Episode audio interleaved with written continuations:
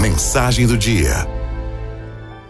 Um índio da floresta amazônica foi levado por um antropólogo para visitar a cidade de São Paulo. O índio mal conseguia acreditar no que via.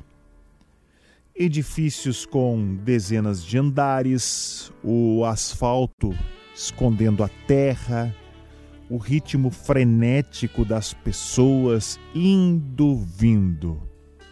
Espantou-se também com o ruído difuso das vozes humanas, dos automóveis, aviões. Para ele foi difícil entender a pressa de todos, falando em voz alta, oferecendo produtos, cartazes coloridos e os estridentes aparelhos de som.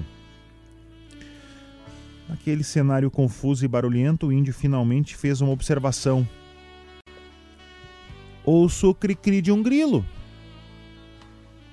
E antes que o amigo dissesse que era impossível escutar um grilo naquela confusão, o índio tomou pela mão e o levou para um pequeno canteiro de flores, e lá estava o grilo.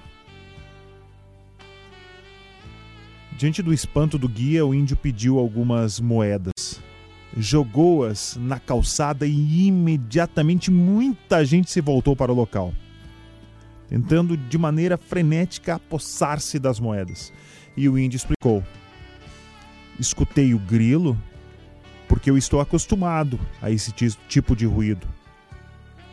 Para muitos, é mais fácil escutar o tintar das moedas.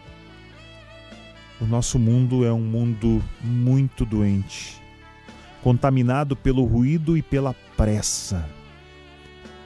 Estamos sempre correndo, quase sempre atrás de dinheiro.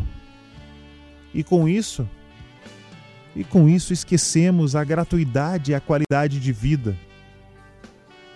No passado, muitos dirigiam-se ao deserto para escutar a voz de Deus naquelas paisagens de areias infinitas, agitadas pelo vento, castigadas pelo sol, os apelos do mundo perderam a importância. O deserto deixa Deus ser Deus. Mas nós não podemos fugir para o deserto.